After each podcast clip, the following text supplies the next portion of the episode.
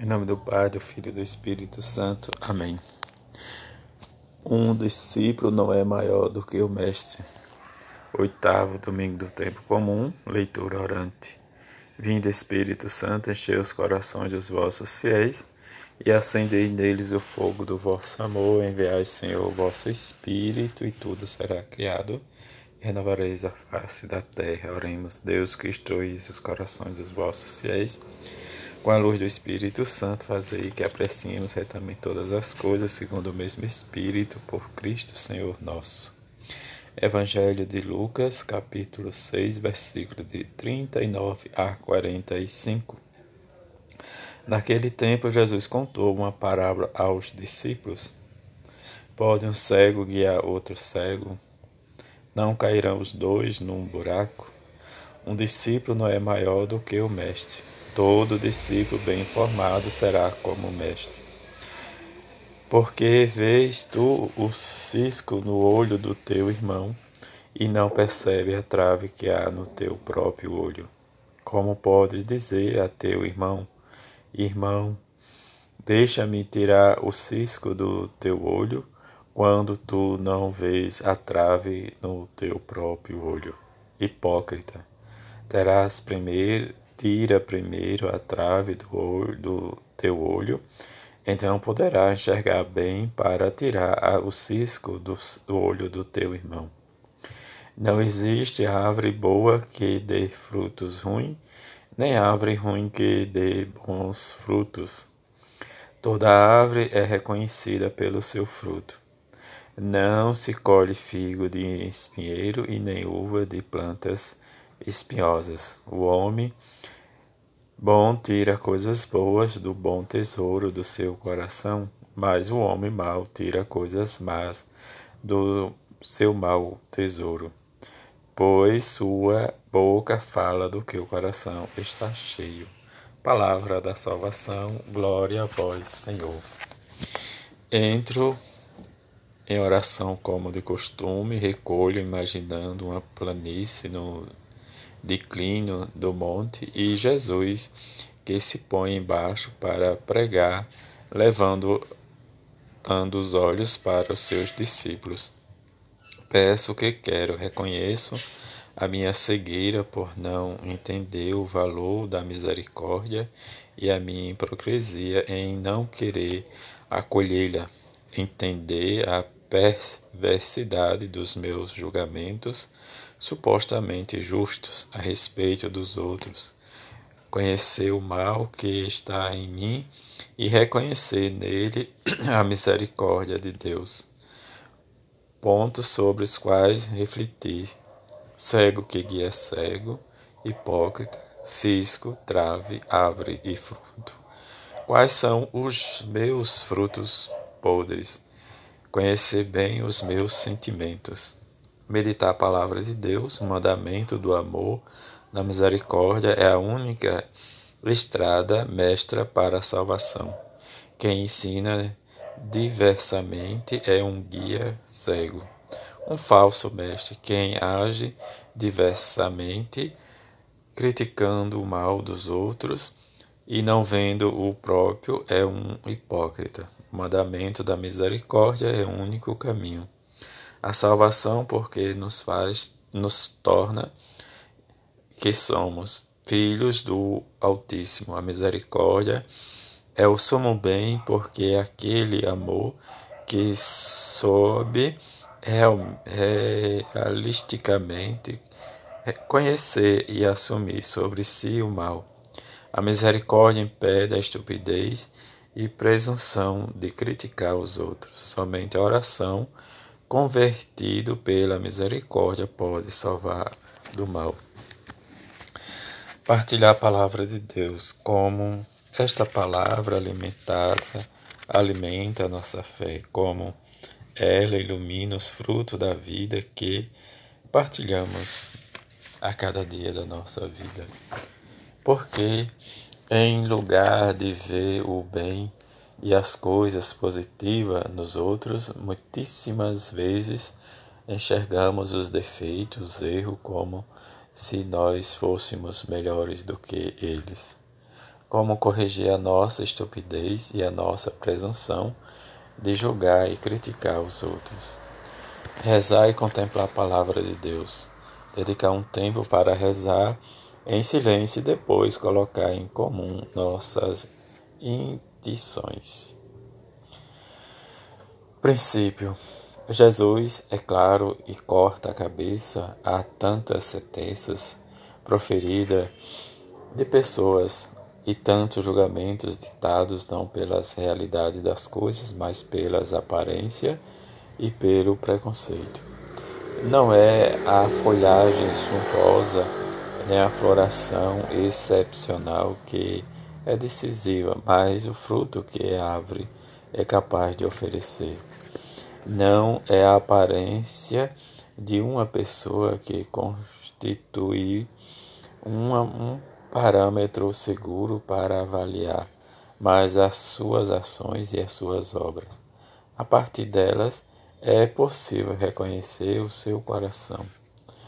E, portanto, somos obrigados a mudar de ideia quando as plantas humildes, sem beleza, produzem frutos abundantes, assim como devemos admitir que estamos errados quando, sob uma folhagem estupenda, não encontramos nenhum fruto. Do Jesus nos indica também a fonte de tudo aquele coração do qual depende as palavras, os gestos, as intenções, as decisões, aquele coração do qual foi e que alegra e consola o que dói e mortifica o que cura e sara e o que golpeia e humilha. Viver a palavra de Deus. Que compromisso assumo esta semana para viver a palavra que meditei? O erro dos outros se torna um espelho para nós. O que vemos de errado nos outros, certamente podemos encontrá-lo em nós mesmos. Vamos, então, substituir a crítica pelo autocrítica. Vou corrigir a mim mesmo em lugar de corrigir o outro. A grandeza do pecado que descubro em mim me dará a graça de acessar a misericórdia de Deus. Para a leitura espiritual, Papa Francisco. Ouvimos no Evangelho que Jesus explica ao povo a sabedoria cristã com a parábola. Por exemplo, pode um cego guiar outro cego? Depois de um discípulo não é maior do que o mestre. Ainda não existe árvore boa que dê frutos ruins, assim como essa parábola ensina as pessoas. Gostaria de analisar apenas um uma porque não repite, digo agora. Porque vês tu o cisco do, no olho do teu irmão e não recebe e percebe a trave que há no teu próprio olho. Como podes dizer a teu irmão: Irmão, deixa-me tirar o cisco do teu olho quando tu não vês a trave no teu próprio olho? Hipócrita, tira primeiro a trave do teu olho, e então poderás enxergar bem para tirar o cisco do olho do teu irmão. E com isso o Senhor quer ensinar-nos a não criticar os outros e não reparar os defeitos dos outros. Reparar primeiro nos teus, nos teus defeitos, mas Padre, eu não eu não os tenho. Ah, muito bem. Garanto-te que se não te apercebes de os ter agora, encontrá-los no purgatório, e melhor vê-los neste mundo. Todos temos defeito, todos, mas estamos habituados um pouco por inércias, um pouco pela força da gravidade e do egoísmo, a reparar os defeitos alheios. Nisso todos somos peritos vemos imediatamente os defeitos dos outros e falamos deles, pois falar mal dos outros parece bom. Agradar-nos não nesta própria paróquia, talvez isso não aconteça, mas Em outras partes é muito comum, acontece sempre assim. Ah, como estás? Bem, muito bem. Com esse tempo tudo está bem. Mas viu aquele, imediatamente caímos na armadilha. Não sei se ouvistes essas coisas, não é, não, mas não é bom. É por isso é novo. Já se fazia no tempo de Jesus. É como a coisa que o pecado original que temos nos leva a condenar os outros e somos especialistas em encontrar os aspectos maus dos outros, sem ver os outros. E Jesus diz: Tu condenas este por uma coisa mínima e tu tens tantas faltas maiores, mas não as vê. Isso é verdade. A nossa maldade não é muita porque estamos habituados a não ver os nossos limites, a não ver os nossos defeitos, mas somos especialistas em ver os defeitos dos outros. E Jesus diz-nos uma palavra muito má, muito feia. Se percorrestes este caminho, sereis hipócritas. É desagradável dizer hipócrita. Jesus dizia-nos aos fariseus, aos doutores da lei, que pregavam uma coisa e faziam outra. Hipócrita, hipócrita significa alguém que tem um pensamento duplo, uma opinião dupla. Um dizer isso abertamente e outro secretamente, com o qual condena os outros significa ter uma maneira dupla de pensar, uma maneira dupla de se mostrar. Mostra-nos como pessoas boas, perfeitas e por trás condenam. Por isso, Jesus evita essa hipocrisia e aconselha-nos: é melhor que tu repares nos teus defeitos e deixa que os outros vivam em paz não te intrometa na vida alheia, pensa na tua. Isso é uma coisa que não acaba ali. O fofoqueiro não acaba na, com a fofoca. O mexiqueiro vai além, semeia discórdia, semeia inimizade, semeia o mal. Ouvir isso não exagero. Com a língua começa a guerra tu falando mal dos outros, começa uma guerra, um passo rumo à guerra, uma destruição, pois é o mesmo destruir o outro com a língua ou com a bomba atômica. É o mesmo. Tu destrói. E a língua tem o poder de destruir como uma bomba atômica. É muito potente, e não sou eu que o, o diz, é o apóstolo Tiago na sua carta. Pegai na Bíblia e reparai nisso. É muito potente. É capaz de destruir. É com os insultos, com a falar o mal dos outros, começa muitas guerras, guerras domésticas. Começa-se a gritar guerra no bairro, no lugar de trabalho, na escola, na paróquia. Por isso Jesus diz: antes de falar mal dos outros, pega um espelho e olha para ti mesmo. Repara nos teus defeitos e envergonha por os teres, e desse modo ficarás mudo sobre os defeitos dos, dos demais.